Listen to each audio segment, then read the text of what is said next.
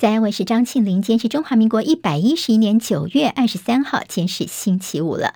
好，我们在 YouTube 上面现在直播已经开始喽。谢谢朋友帮庆林分享、留言、按赞、免费订阅中广新闻网的 YouTube 频道，非常非常谢谢大家。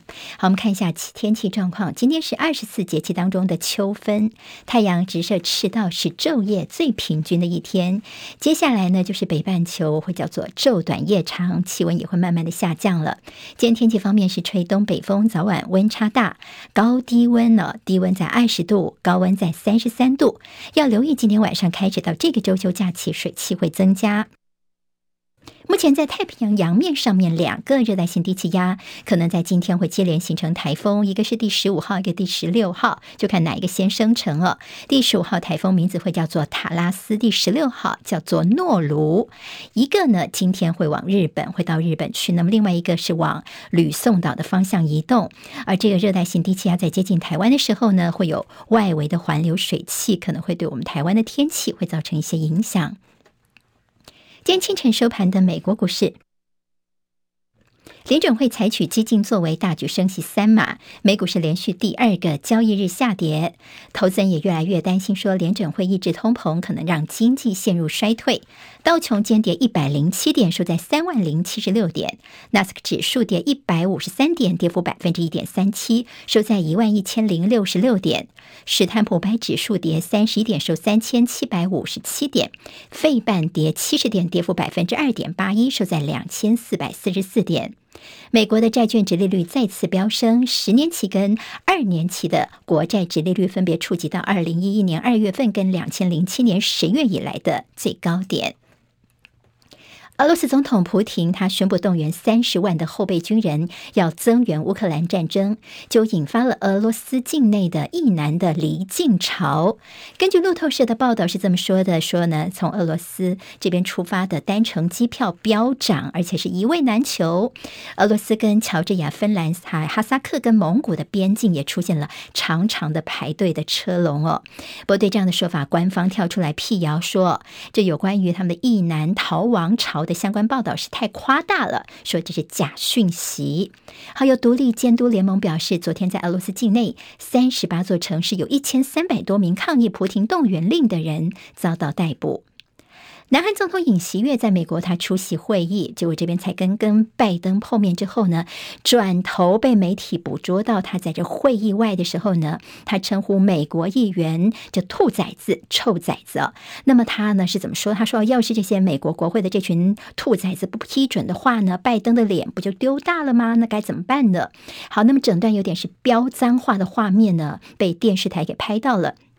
他虽然有点施压，说：“哎，不要把它播出去。”但是呢，这媒体没在理他哦，照样是拒绝消音，原封不动的播出去，就引发了网友的批评声浪。在南韩这边，很多网友说：“他太丢人了吧？”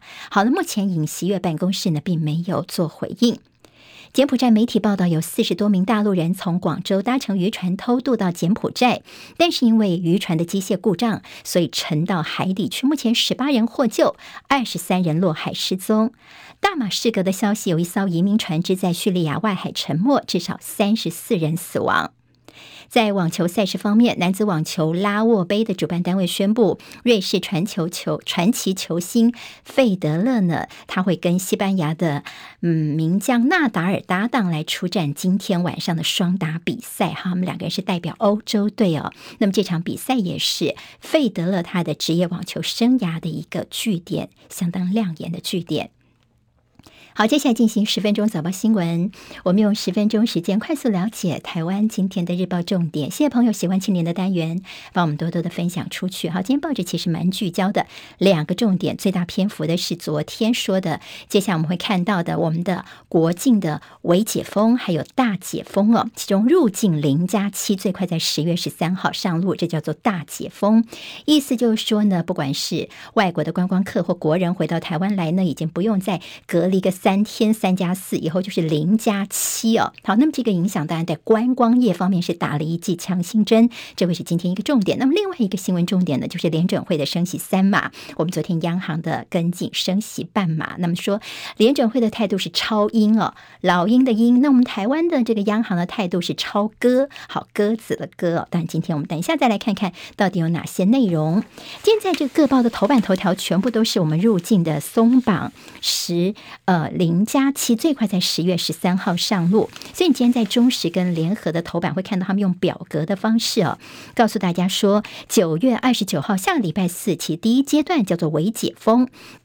接下来，如果我们疫情稳定哦，观察一个礼拜，看疫情呢是在往下走的话呢，十月十三号就会迎来所谓的零加七的大解封了。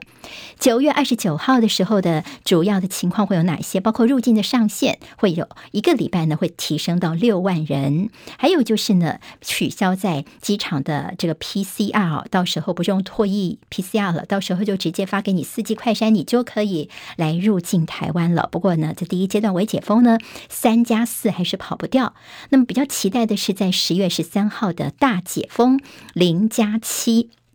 到时候每个礼拜的这个呃放宽进来的人数呢，可以提高到十五万人次，而且会取消禁团令哦。好，禁团令你知道吗？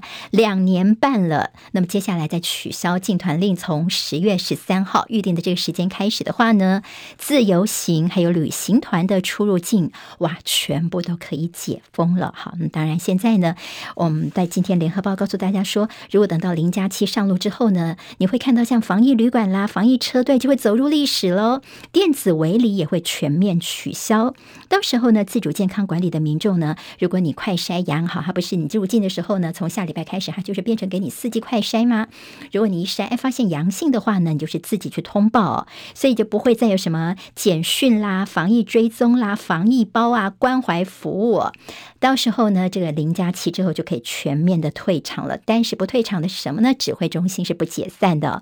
好，那么其实在这个接下下来的这两个阶段都是大家会看到很期待的一个发展。那么至于在这陆港澳的人士方面呢，今天我在看了报纸之后，我发现，呃，可能有两个重点我们可以注意。一个就是在二十九号，也就是我们微解封的那天开始呢，会开放陆港澳人士的申请入境。好，那么主要就是他们如果是来台湾探亲的话呢，奔丧的话，或从事一些商务活动，从二十九号开始，九二九开始呢，就可以开放来申请了。好，那么这个部分呢会先上路。那么等到这个零加七的。所谓禁团令的解禁的时候，到底这陆港澳的这个团，等于说是陆客团是台湾的大宗哦，会不会解禁呢？这部分现在似乎还是有一些些疑问的，因为呢，还怎么样来开放呢？现在还要再进一步的讨论哦。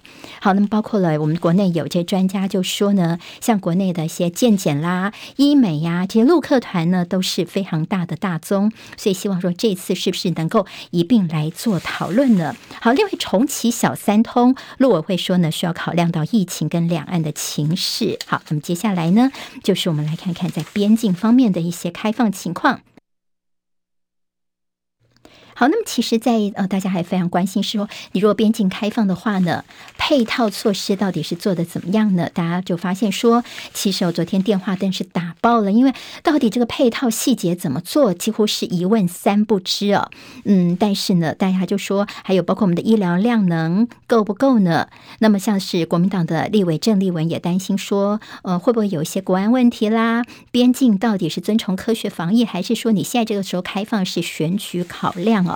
好，那么其实，在这样的一个指挥中心的立场方面呢，也看到说，今天联合报的内页，他们也在分析说，王必胜的一个角色。好，那么王必胜之前对媒体说法反反复复。好，昨天早上呢，在行政院会讨论宣布之前呢，他又先上了周玉蔻的节目。好，那么其实呢，大家看到上礼拜在这个边境开放有先流传出一份时程表，那其实就是有点在测风向了。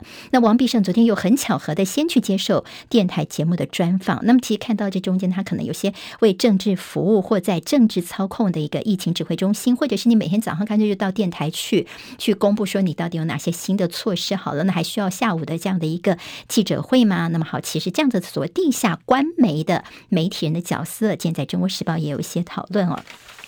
好，我们不是说这个配套真的是乱七八糟的。现在担心的是什么？你知道电子围篱取消之后呢，入境的人如果他是确诊者，那会怎么样呢？也就是说，其实还是必须要七加七。他进来台湾可能本来是观光客要来玩的，但是必须要先隔离七天，后面再七天的自主健康管理。但是呢，他如果不听，都趴趴走的话怎么办呢？哦，抱歉，可以检举他。检举之后，如果我们查证属实的话呢，是可以开罚的。但可以选的时候人早就已经离境了。另外呢，他也许一开始进来台湾的时候是没有症状的，但是他可能就住进了一般的旅馆。但是呢，也就是说，跟我们一般的旅客是住在一般旅馆当中。后来如果他快筛才发现说自己确诊的话，这中间呢会不会有一些大家稍微担心的地方呢？这也是间媒体有些讨论哦。当然，在现在面临到这个国境的开放，你的心态、民众的心态，可能现在也要做调整，大家都还没有准备好。